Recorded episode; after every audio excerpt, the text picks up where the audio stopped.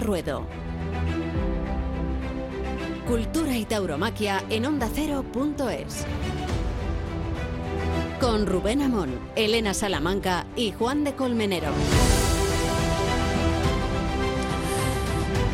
Morante de la Puebla ha adquirido una posición de regularidad insultante, una dimensión intratable e insólita en esos matadores ciclotímicos que describen su estirpa. No es que toree más que nadie, es que torea mejor que nadie y torea incluso mejor que sí mismo. Más o menos como si esta temporada de 2021 hubiera alineado todas las virtudes que ya le conocíamos, el arte y el valor, por ejemplo. Por ejemplo, la técnica y el oficio, la inspiración y las motivaciones, por ejemplo, la exuberancia y la creatividad, el embrujo del capote y ese poder hipnótico de la muleta.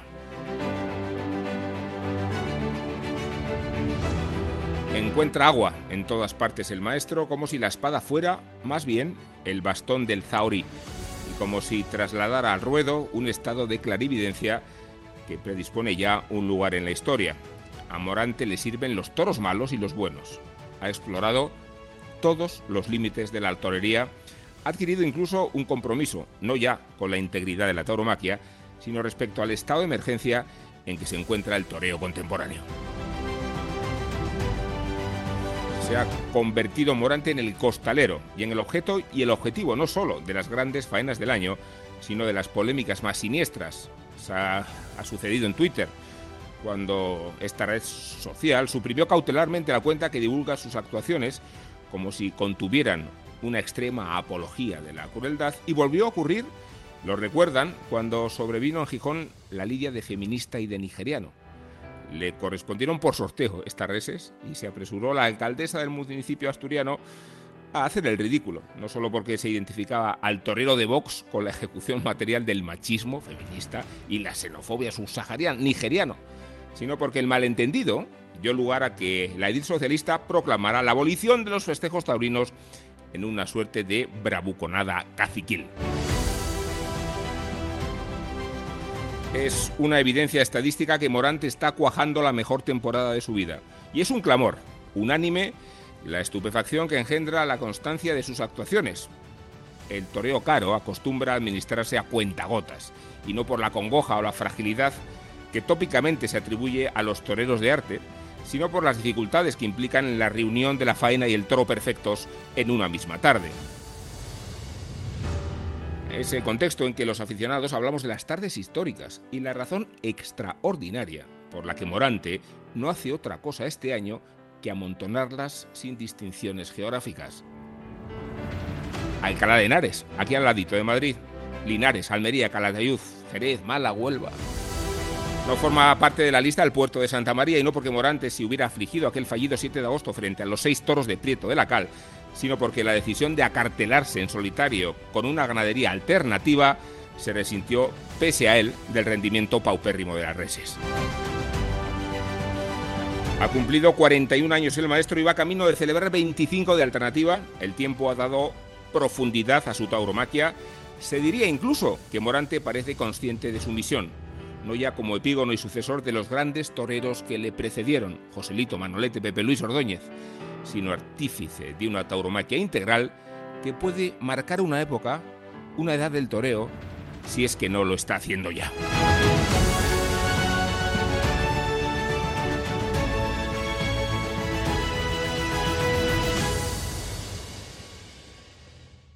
Cuando juro el cargo soy consciente de mis, bueno, prometo, en mi caso el cargo, soy consciente de mis obligaciones. Y yo tengo una obligación sobre la tauromaquia, que está fijada además por ley del 2003. Entonces, no, en fin, mm, la tauromaquia va a seguir en la medida que haya gente que le gusten los toros y vaya a los toros.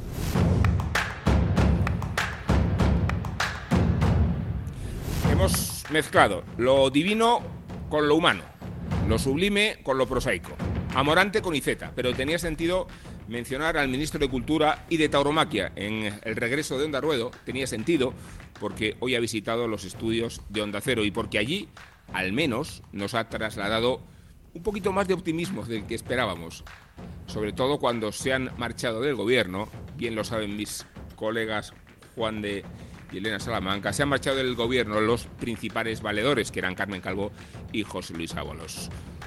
Querida Elena Salamanca, bienvenida a este regreso. ¿Qué tal estás? Pues muy bien, muy feliz, aunque estemos ya casi en, el final de la temporada, pero, pero contenta, feliz. La verdad que hemos vivido una temporada que yo no me esperaba para nada.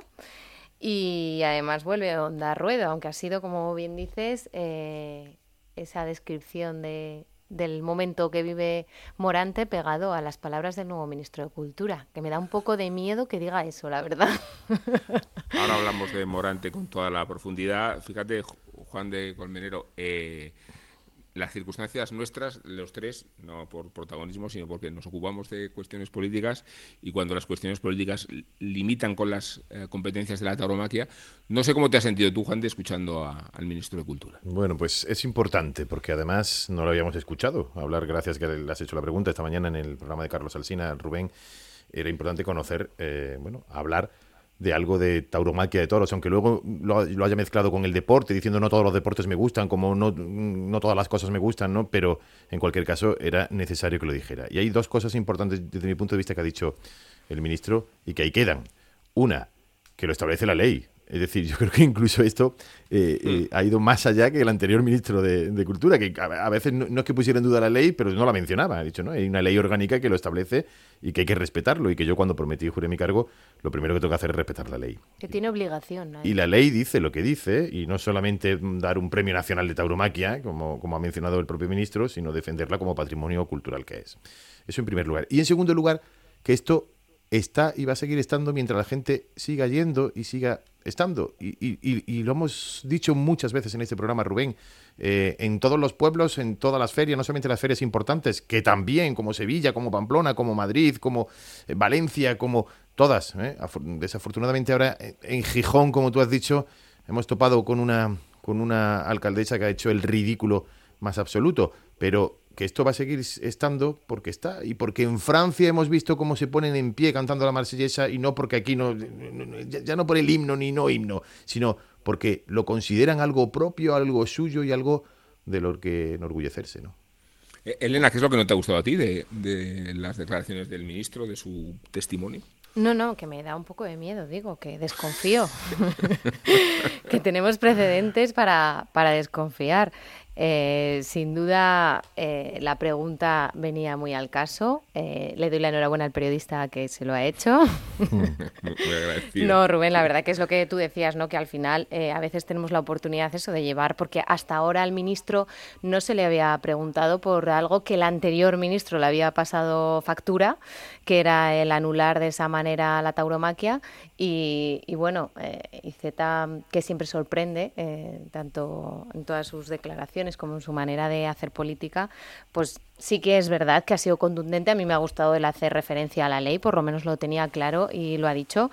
Pero bueno, em, también nombrabas a Calvo y Ábalos y, que son taurinos, que lo sabíamos, que, son aficionados a los toros. Por eso estoy así un poco desconfiada. No, es que confiemos en la palabra del ministro de Cultura, aunque no le gusten algunos deportes. Y la tauromaquia tampoco, claro, pero bueno. es que eso que decía Selena y que mencionaba antes Rubén de la marcha en la remodelación, el mes de julio de tanto de José Luis Ábalos como de Carmen Calvo, que eran además declarados, ¿no? Mm. amantes de la tauromaquia. Yo ahora sí que he pasado el tiempo, ya que no es vicepresidenta del gobierno, sí que puedo, sí que puedo comentarlo, aparte de mm, charlas que hemos podido tener eh, sobre el tema de, de, los toros y la tauromaquia en general y de todo lo que lleva consigo y la cultura alrededor de, la tauromaquia. En el patio del Congreso, yo recuerdo, pues al comienzo de legislatura, como le dije, vicepresidenta, los toros no se tocan. Dicen, los toros ni se tocan ni se van a tocar mientras yo sea vicepresidenta del gobierno. Claro, eh, me vino algo de desasosiego cuando quitaron de vicepresidenta del gobierno a ella y a José Luis Ábalos, que también lo era, ¿no? Y entonces, eh, que volvamos, y también al ministro de Cultura, ¿no? Que, que ya estaba un poco emprendiendo hmm. algo de, diálogo. Había, entendido había empezado a entender el mensaje, y, estaba, en aquella comisión parlamentaria que también la estuvimos aquí comentando. Bueno, pues empezando a entender todo lo que todo lo que rodea la tauromaquia. Y entonces digo, bueno, a partir de ahora tenemos a IZ, ¿no? Y, no lo habíamos escuchado. Bueno, yo creo que está empezando ya, por lo menos su primera declaración, a entender. Yo creo que conforme se vaya aproximando a este mundo, conforme se vaya conociendo, como él mismo confesaba esta mañana, que conocía algunas cuestiones del deporte que hasta ahora no conocía, bueno, cuando empiece a conocer cuestiones de los toros y la tauromaquia, yo creo que tendrá eh, a empezar a tener otra visión. Podría llevarlo a la mesa de diálogo este tema. Sí. Claro. Fíjate que él ha mencionado los correbous. Ha, sido interesante porque él ha mencionado los correbous, dando a entender que desde su criterio y desde cómo vivió en primer plano eh, la abolición de los toros en Cataluña, enseguida se dio cuenta de que el bienestar de los animales, desde luego, era lo de menos, ¿no? Porque una ley restrictiva de los derechos o de las eh, sensibilidades animalistas tendría que haber eh, hecho evaporar de la sociedad catalana también los correbous. Pero eh, lo que ha dicho Iceta con insinuándolo, ¿no? Es, que se dio enseguida cuenta de que esto no, era, iba, no iba de todos, iba de identidad, iba de reprocharle, de reprocharle a, a la tauromaquia española y colonizadora un sesgo, un seño de identidad que Cataluña no compartía. Mirad, mi, optimismo ya sé que es, de mínimos, pero eh, venimos de un ministro explícitamente antitaurino, Uribes, y estamos, yo creo que, partiendo de la reflexión de Iceta, en una época de gobierno que no va a hacer nada a favor de los toros, nada, pero nada en contra.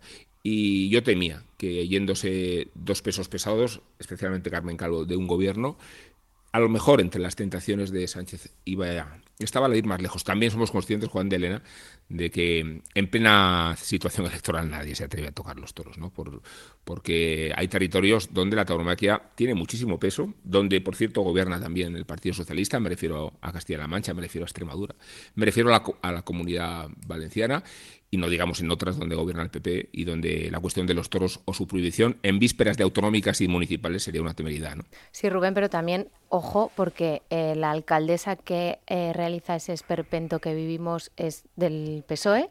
De hecho, hace poco que estuvo Sánchez en, en Asturias la saludaba en su comparecencia. Eh, mm, también yo creo que la labor del ministro de Cultura eh, que encima es de su partido, es llamar la atención a este tipo de conductas y cortarlas de raíz. Cierto es que esa alcaldesa también tendrá su proceso electoral, también tendrá sus elecciones y veremos a ver eh, qué sucede. Pero bueno, que no solo es ese apoyo desde el gobierno, sino bueno, mm. un poquito poner eh, en, ese caso que además es directo, o sea, es que es una alcaldesa socialista a la que le, le podían haber desde dentro que me consta además que muchos concejales socialistas de, Gijón eh, no estaban para nada de acuerdo con esta decisión de la alcaldesa. ¿Y con qué poco nos conformamos, eh, Rubén, que acaba de decir, bueno, no va a hacer nada a favor, pero tampoco nada en contra, ¿no? Ya nos, empezamos a conformar eh, con eso porque veníamos de donde veníamos, ¿no? Y porque además tampoco está de vicepresidente del gobierno Pablo Iglesias, ¿no? Y no está Carmen Calvo, tampoco está Pablo Iglesias, ¿no? Pero nos conformamos con eso porque otra de las... Eh, en esa respuesta, ha sido una pregunta, ¿no? Pero fíjate lo que se le puede sacar a esa respuesta. Otra de las cosas que ha dicho, que ha sido la que menos me ha gustado de esa respuesta, es cuando ha dicho que no voy a hacer nada tampoco por fomentar la demanda, ¿no? Bueno, pues ahí es donde quizá falla el ministro, ¿no? No, claro que tienes que hacer por fomentar la demanda. Lo mismo que tienes que hacer por fomentar la demanda del teatro, del hmm. cine, eh, de, la asistencia a los museos, pues también eh, tienes que hacer algo por fomentar una demanda de algo que se demanda y que evidentemente se demanda con la asistencia de público a los festejos taurinos. Sí, exactamente. O sea, por eso digo que, que es una obligación de la administración, que esta idea de que cuando un municipio, una administración, una autonomía eh, pues se involucra en las fiestas, en, la eh, financiación de otras actividades culturales, mm. o hablo de la música, de las exposiciones, de lo que sea, se considera perfectamente legítimo. Y cuando lo hace con los toros, se habla de cultura subvencionada, ¿no? Pues, pues es que... Y tienen que, poner excusas, y tienen que justificarlo, y tienen que... que, como, como, si le, como si se avergonzaran del asunto, ¿no? Es una, es una obligación. Eh, la relación de los toros y la administración es completamente asimétrica, los toros dan mucho más de lo que reciben. Fijaos que ahora va a empezar una feria como la de Madrid y la gente debería saber que no es que mm, la administración madrileña eh, se involucre en la gestión de las ventas, es que cobra al año 2.700.000 euros, ¿no? Cobra, no paga, ¿no? Bueno, eh, perdonad que hayamos hablado de política en nuestro regreso de Onda Ruedo, creo que era obligatorio, pero la idea de encabezar el editorial nuestro con eh, Morante de la Puebla es porque creo que hemos asistido a una temporada y estamos asistiendo a una temporada excepcional eh, precisamente por lo difícil que es esa reunión de, del arte y la inspiración con la regularidad y, por ese estado clarividente de Morante. Yo sé que Juan de tiene en la cabeza por razones eh, evidentes y por razones sentimentales el rabo de Linares, ¿no? Mm. Pero, pero es que la temporada de, Morante ha sido descomunal y está siendo descomunal. Absolutamente. No tengo, tengo en la cabeza de Linares porque en este mismo programa comentamos, y porque todo hay que comentarlo, cuando en esta misma feria de San Agustín en Linares, Morante de la Puebla dejó de, porque también lo hacen los genios eso, ¿no? Dejó de matar a un toro, ¿eh? esperó con los brazos puestos en jarra, eh, como, como sonaban los tres avisos y no, y no lo mató, pero como eh, el pasado 29 de agosto, pues lo que hizo fue cortar un rabo, ¿no? Cortar un rabo ah, eh, en una faena absolutamente sublime, pero es lo que te dices, no, no fue esa faena, ha sido la regularidad, ha sido toda la temporada, excepto, excepto lo que ocurrió en el puerto de Santa María, pero por varias razones yo creo, y no sé si me equivocaré, que lo que está haciendo ahora Morante es marcar un momento, un momento de la historia del toreo, uno y dos, que está tirando del carro. Está tirando del carro con gente que podría tirar, ¿eh? como, como pueden ser Juan Ortega, que lo hace, o como puede ser Pablo Aguado, como puede ser el mismísimo Roca Rey. ¿no? Esta mañana me decían, Rubén, esta mañana justo me decían, eh, estadísticamente, que está empezando a llevar más gente Morante de un sitio a otro que el propio mm. Roca Rey. nunca fue un, y nunca fue un torero taquillero, ¿eh? ¿verdad, Elena? Exactamente. Bueno, es cierto que sí que es el torero que más gente arrastraba como morantismo puro y duro. Esa era una religión, sería un grupo de aficionados, pero es cierto que el que era de Morante eh, se hacía la temporada entera en muchos casos siguiendo a Morante. Un poco el personaje lo podría tener también José Tomás, ¿no? Era gente que iba a ver a ese torero en exclusiva. taquillero como tal no, pero ese grupo de gente sí que seguía siempre a Morante. Pero este año estamos ante la mejor temporada de su historia. Eh, Morante siempre ha ido mm, poniendo muchas semillas eh, en cuanto al toreo antiguo eh, de otros siglos, a rescatar suertes, a hacer muchas cosas que, bueno, pues por esa falta de regularidad no era siempre comprendida. Pero, pero creo que siempre ha ayudado mucho en muchas cosas, aunque luego, bueno, pues tenía sus, sus, cosas que un poco volvía locos a, a los aficionados, ¿no? Pero creo que la importancia de esta temporada y ya no por lo que decía Juan de se ha echado el toreo a la espalda en una temporada clave, porque era volver a las plazas de toros, y él está consiguiendo que mucha gente esté volviendo y que además haya renacido, ¿no? El toreo clásico es la temporada de los clásicos, la vanguardia este año es el clasicismo, ¿no? Y, eso es una maravilla. Además, eh, también él ha decidido esta temporada, pues bueno, hacer gestas, vamos a decirlo así, con otros encastes, ¿no? Ayer estábamos en, el espectro ganadero, en Salamanca con la de Galache, que fue una maravilla.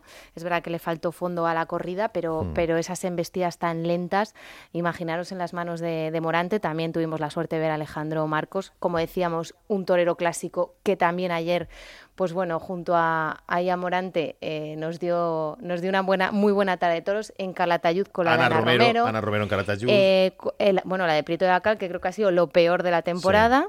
Eh, también es cierto que yo creo que él aquel día tampoco fue tal la, la, ilusión que le puso esa tarde, tanta presión, tanta expectación, tanto que ese día yo creo que se vio superado por, por la tarde.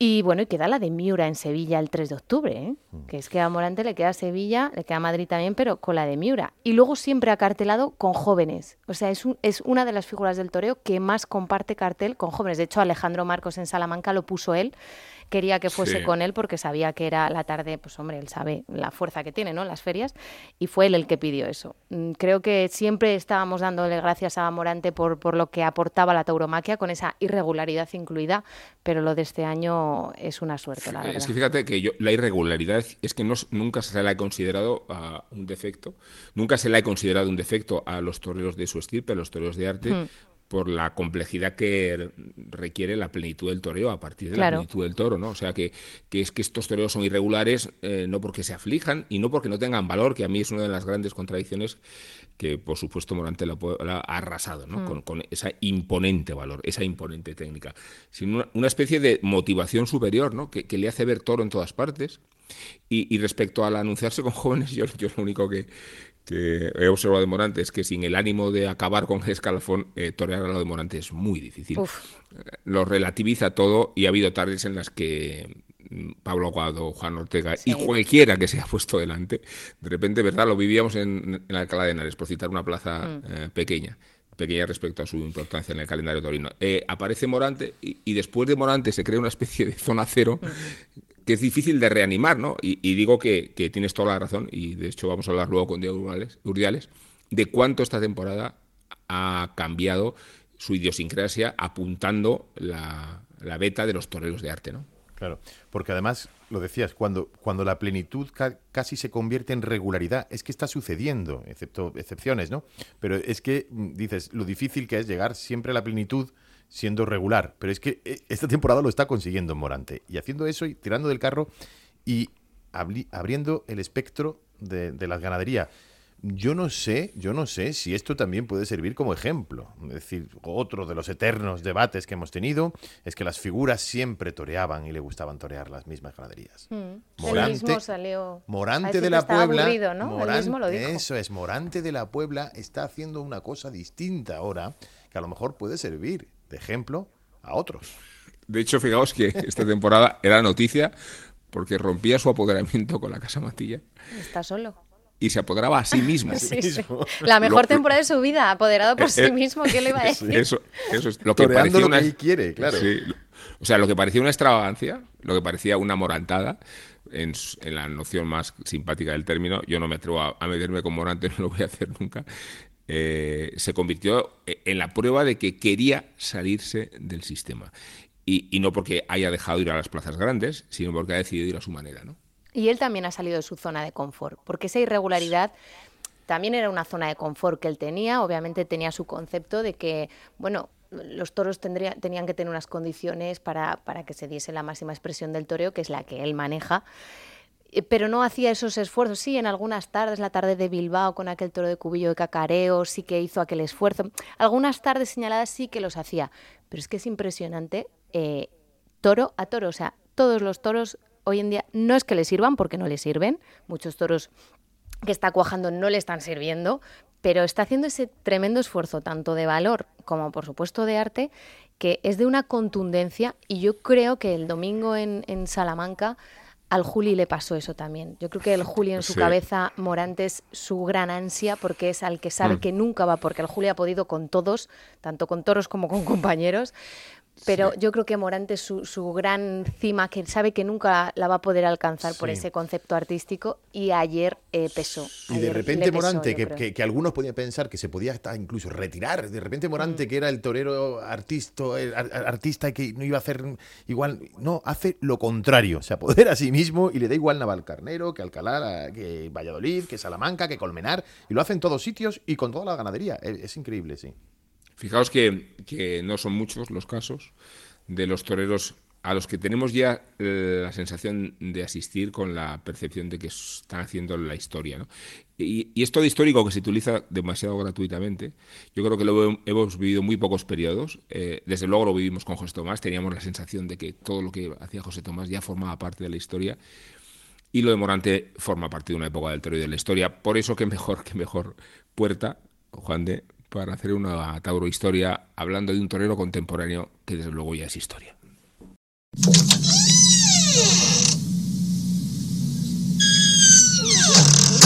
Hacemos hoy una excepción en forma de Verónica en nuestra Tauro historia, porque del que hablamos sigue en activo, muy activo, pero también es historia.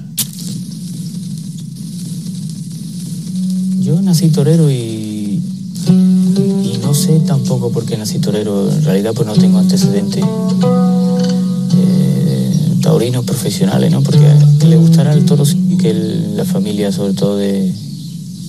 Bueno, de mi madre y de mi padre le gustaba como aficionado, ¿no? Pero así profesional no, nunca había tenido.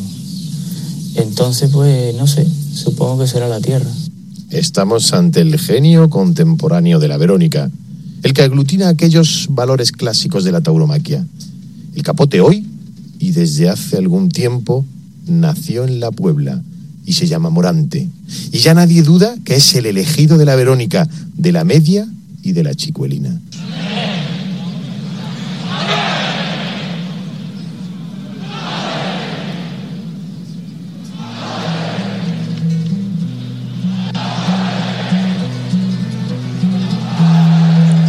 José Antonio Morante nació en La Puebla, en la Puebla del Río, en el año 1979. Se vistió de luces por primera vez en Villamanrique de la Condesa, en Sevilla, el 3 de septiembre de 1988. Los recuerdos de la infancia se los trasladó su madre. Mi madre cuenta que yo siempre estaba toreando. Fui un paño de cocina, cogía los tenedores, los cuchillos, huetos. Y todo lo que era poner esto, poner banderilla, mi madre la tenía aburrida. Y ese cuento de mi madre, que era mi, mi infancia. El debut como novillero en Madrid fue el 23 de abril de 1995 con un novillo de Jiménez Pascuau. Y en Sevilla debuta el 10 de abril de 1996. Un año más tarde, el 29 de junio de 1997, en Burgos, toma la alternativa con los de Juan Pedro Domecq. Al toro de su alternativa, Guerrero, le cortó una oreja. Y al siguiente también. Era el primer morante, el que se iba haciendo, el de la improvisación. Pero ya aparecía entonces el pellizco de su capote, Verónicas de otra época, en las muñecas del torero bohemio.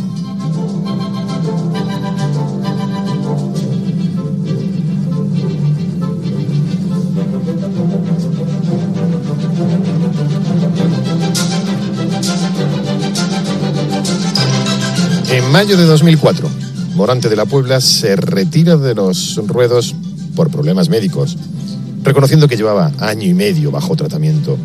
El 6 de junio de 2007, en cualquier caso, lidió seis toros de forma desinteresada en la tradicional corrida extraordinaria de la beneficencia en las ventas, cortando una oreja.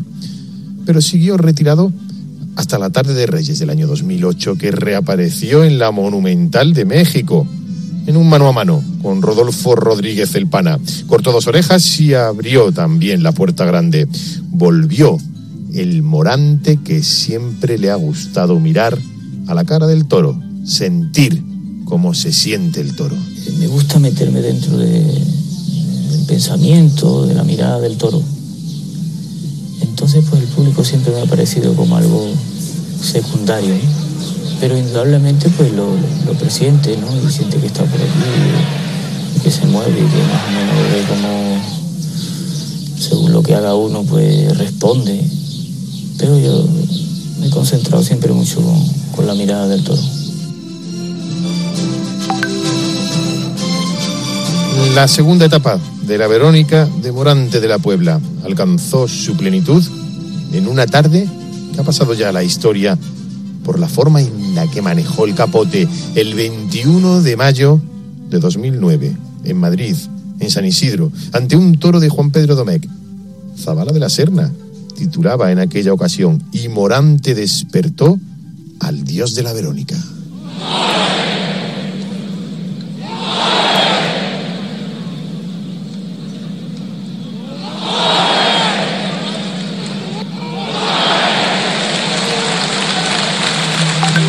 La tercera etapa, la tercera etapa de Morante de la Puebla con el capote es la actual.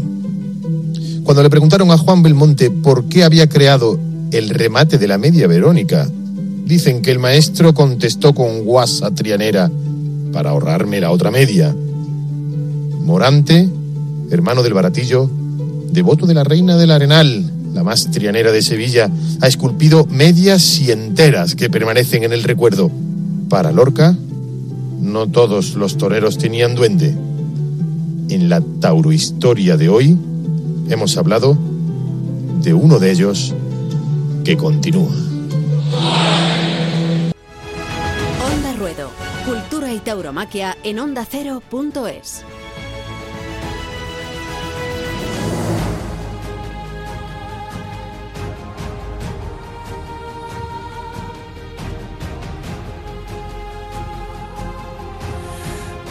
Bueno, decíamos que el centro de gravedad de la tauromaquia ha cambiado, ha cambiado porque hemos pasado de la época de las cifras, de los números, del arrimón, con todo el respeto dicho, a los toreros que más concepción estética, sensible y ética tienen de la tauromaquia. Estábamos hablando de Morante de la Puebla. Tenemos que hablar esta temporada más que nunca de Diego Urdiales y tenemos la suerte encima de poder conversar con él. Diego Maestro, ¿qué tal? Hola, ¿qué tal, Rubén? Pues mira, digo, eh, antes de hablar sobre tu temporada, me gustaría que escucharas unas declaraciones que hemos puesto al principio del programa. Son del ministro de Cultura, Miquel Iceta. Lo hemos tenido esta mañana en el programa de Alsina, en, más de uno. Y a ver qué, qué, te, qué sensación te producen, ¿vale? Escúchalo. Vale. Cuando juro el cargo, soy consciente de mis. Bueno, prometo, en mi caso, el cargo, soy consciente de mis obligaciones. Y yo tengo una obligación sobre la tauromaquia, que está fijada además por ley del 2003. Entonces, no, en fin, mm, la tauromaquia va a seguir en la medida que haya gente que le gusten los toros y vaya a los toros. Dentro de lo que cabe, no está mal, ¿no? Diego, no sé cómo, no, sé cómo lo ves. No, la verdad que no, la verdad que no. Que, que me agrada escuchar esas declaraciones del ministro y, bueno, pues sobre todo y fundamentalmente por una cosa que, debe primar sobre todo, ¿no? Que es la, libertad y la ley. Eso es. Hmm. Fíjate que, que si los toros son cultura, este año lo están siendo más que nunca. Hablábamos con asombro de la temporada de Morante y de la regularidad, pero podía decirse lo mismo, Diego, de tu temporada. Eh, eh, nos impresiona mucho la regularidad en toreros que para expresaros necesitáis un toro que colabore mucho. Da la impresión de que, no sé si es por, por clarividencia, por motivación, encontráis toro donde, donde casi los demás no lo veíamos, ¿no? Bueno, yo creo que, que en los últimos años el toreo ha evolucionado de una manera muy, muy importante y los conocimientos que, que bueno, pues que hemos ido adquiriendo de de tantos y tantos toreros buenos a lo largo de la historia y, luego pues eh, fundamentalmente la responsabilidad también propia de cada uno de, ser capaz de intentar adaptar ese toreo a, diferentes tipos de embestidas pues pues hace que que cosa que, que ha sido muy difícil siempre y que lo sigue siendo que lo sigue siendo pues esa regularidad eh, tantas tardes de poder hacerle el toreo a, tantos toros, pues, pues se está haciendo en una realidad, ¿no? Y eso pues significa que, hay una evolución muy grande en concepto y en, conocimientos, ¿no? Otra de las eh, sorpresas de la temporada ha sido verte desmonterado en no sé cuántas plazas digamos que han pasado años, digo, pero las cosas también empiezan a normalizarse, ¿no? Ya no eres nuevo en esta plaza y lo has sido en varias esta temporada, ¿no? Sí, la verdad que es extraño, ¿no? Y me lo me lo dicen, pues bueno, pues pues hasta extrañados incluso compañeros, ¿no? Cuando vamos a hacer el paseillo, que, salga desmonterado después de, de tantos años y, y, bueno, todavía me quedan muchas plazas, la verdad, donde no, no he toreado y, y que, bueno, pues bienvenidas sean, ¿no? Eh, son circunstancias que cada uno tenemos en la vida porque todos las tenemos diferentes y, son las que me han, me han, tocado. Llevo muchos años eh, mentalizado en, centrarme en, en, mi toreo y en, y en seguir creciendo y ahondando en, en lo que quiero ser y lo que, lo que quiero hacer y sentir y, bueno pues al final es lo que me preocupa no porque es, mm, me he dado cuenta que si me ponía a pensar en lo demás eh, pues pues pues estaba perdiendo el tiempo ¿no? Eh, seguro que has sido el menos sorprendido tú pero nos ha impresionado mucho esta temporada el capote Diego eh, la Verónica en la calidad y en la cantidad. Creo que quiero decir que nos has arrobado con el capote como como como nunca no este año Sí, bueno, pues es, es un poco lo mismo, ¿no? Es una evolución que, yo he sentido desde hace mucho tiempo. Eh, he tenido la oportunidad, había tenido la oportunidad de mostrarlo en algunas ocasiones, pero no con esa regularidad, ¿no? Entonces, cuando me han permitido los toros el, el hacerlo, la verdad que me, que me he desquitado y, y, no tenía no tenía ganas eh, nunca de, rematar aquello no de hecho alguna vez se me ha pasado por la cabeza hasta de no rematarlas. Ah sí concreta, sí. Sí, pues, pues seguir toreando y digo, pues es que no, no, no me apetece eh, rematar esto porque bueno, pues eh, son momentos que uno lleva buscando mucho tiempo y, y que y que necesita sentir y, cuando cuando ocurren pues el que aquello acabe pues no no te apetece nada no entonces eh, no me hubiese importado seguir toreando con el capote durante más tiempo ¿Dónde te has encontrado mejor? Eh, en, qué faena te, has sentido más, más pleno este año?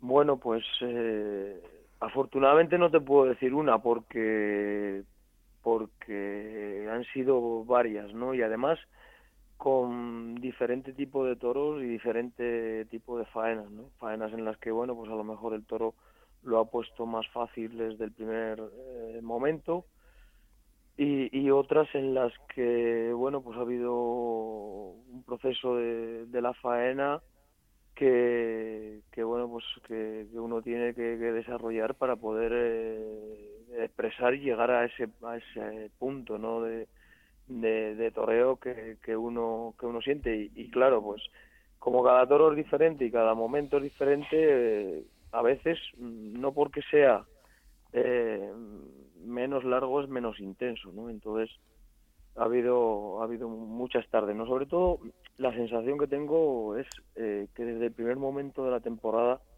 he sentido un algo un algo especial muy grande.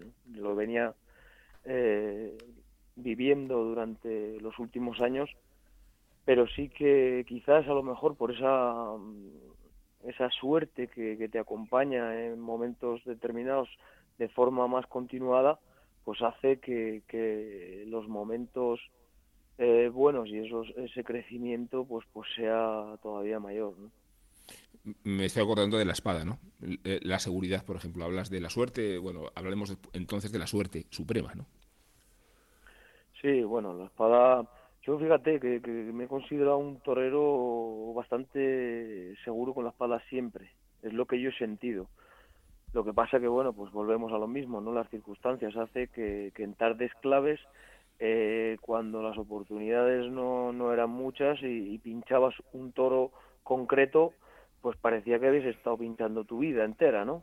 Sí. Y, y entonces, pues, pues eso siempre marca mucho, ¿no? El que, que sean esos momentos concretos que, que a veces pues pues hacen que, que todo eh, salga se salga de la realidad pero sí que no he tenido nunca eh, problema y ese temor así como como bueno pues eh, conozco por, por, parte de mis compañeros no porque a veces pues tienes rachas que uno no lo ve eh, pero bueno, pasa con todo, ¿eh? pasa con la, con la espada, pasa con el capote, pasa con la mano derecha, con la mano izquierda, siempre hay algo que, que uno puede temer.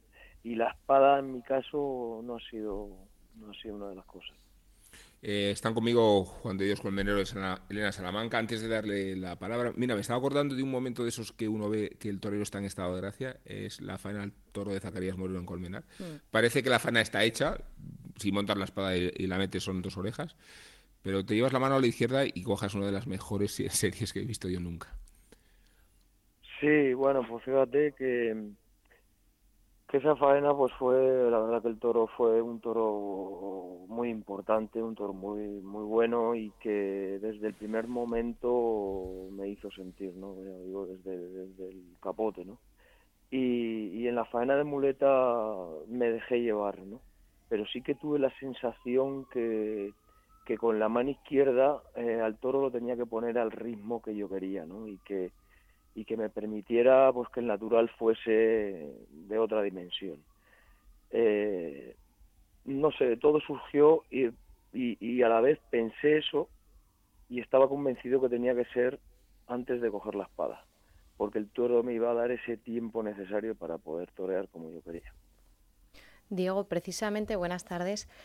Em, precisamente, yo creo que, que Ahí en Colmenar es donde decías que hay toros que los estabas cuajando con el capote y no sabías cuándo rematar, ¿no? Porque yo, esa fue televisada, yo la pude ver por la tele, no, estuve, no pude estar en Colmenar.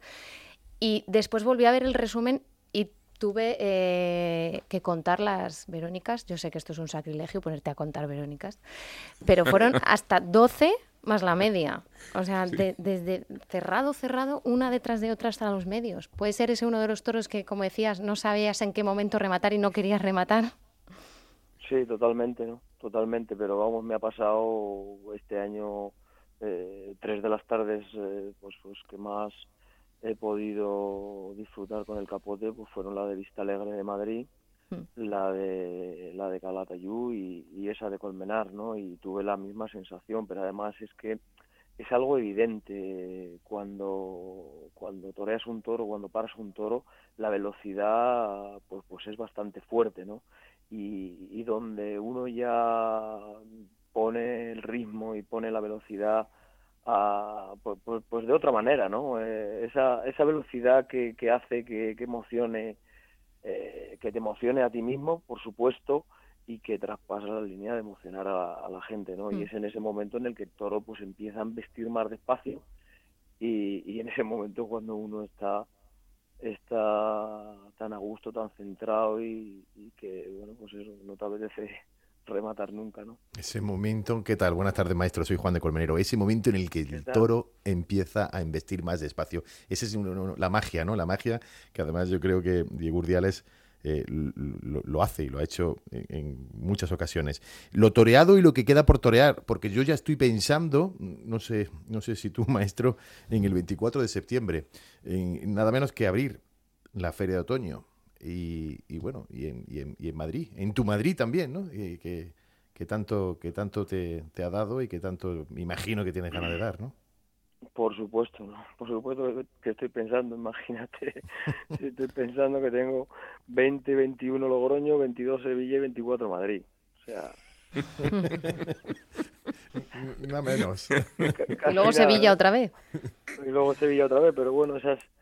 En, en cinco días mm. se concentran cuatro tardes muy muy muy importantes y y que y que bueno pues afortunadamente uno vive en, en este momento porque porque es eh, realmente duro el, afrontar unos compromisos tan seguidos de tantísima importancia pero bueno cuando uno lo vive eh, en este momento en el que me siento, pues lógicamente se hace, se hace más llevadero, ¿no? Pero no cabe duda que la responsabilidad es enorme y que, y que Madrid, por supuesto, es una plaza que me ha dado tantísimo y que y la que, bueno, pues desde que debuté en Ovillero me, me recibió con, con un cariño y una admiración, un respeto tremendo y, en la que deseo, por supuesto, poder vivir momentos tantos como he vivido, ¿no? Momentos eh, mágicos y que y que podamos salir de allí, pues, como todos deseamos, ¿no?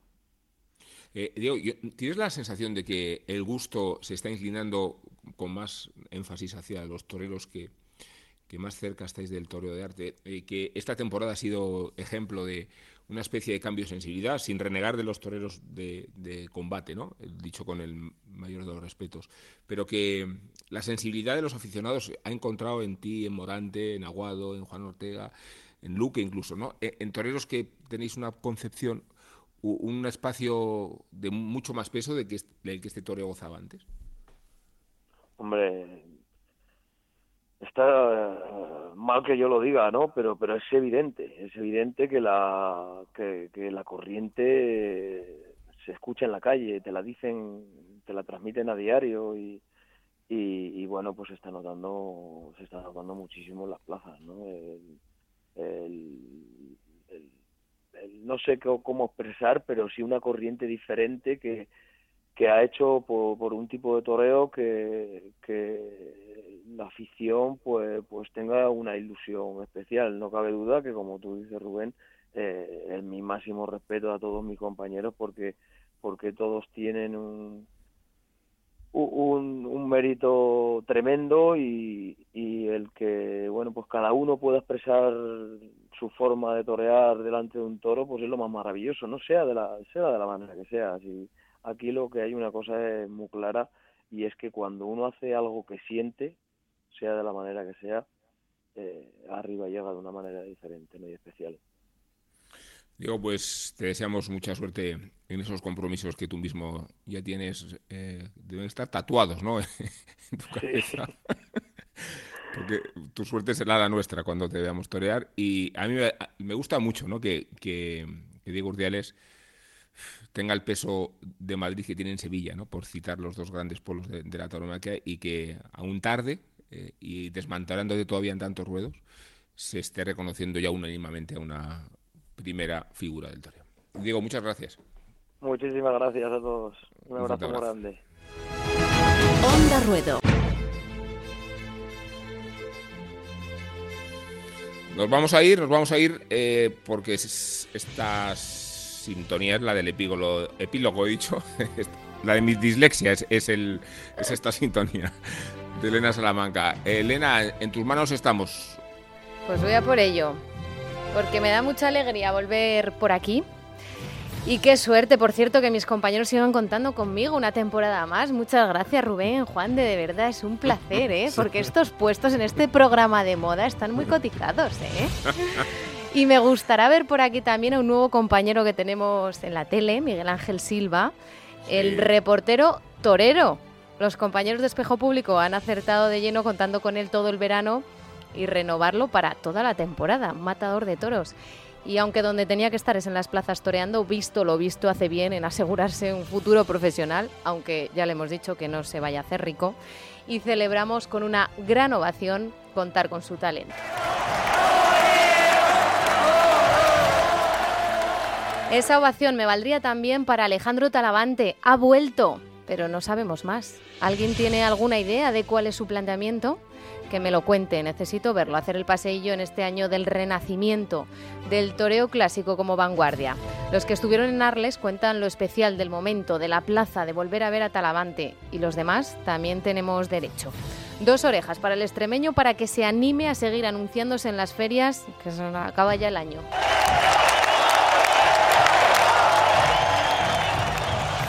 Bueno, y os acordáis de mi gusto por las broncas, ¿no? Bueno, pues sinceramente os digo que ando algo contrariada por la falta de broncas toreras.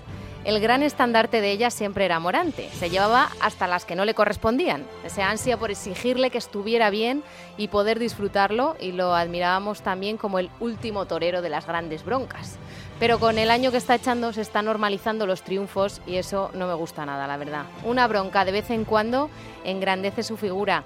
Así que bronca desde aquí para Morante de la Puebla, que os estáis mal acostumbrando a lo bueno.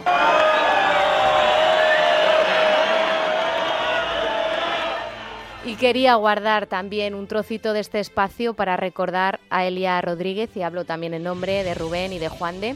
Aunque no tuvimos mucha relación, sí contactamos en alguna ocasión y escuché su programa algún domingo que otro.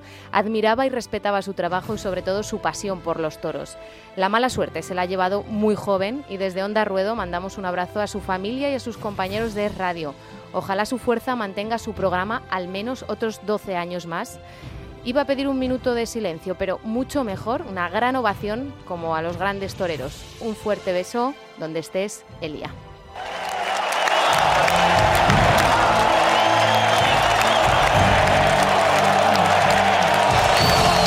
Onda Ruedo, Cultura y Tauromaquia en Onda Cero.es, con Rubén Amón, Elena Salamanca y Juan de Dios Colmenero.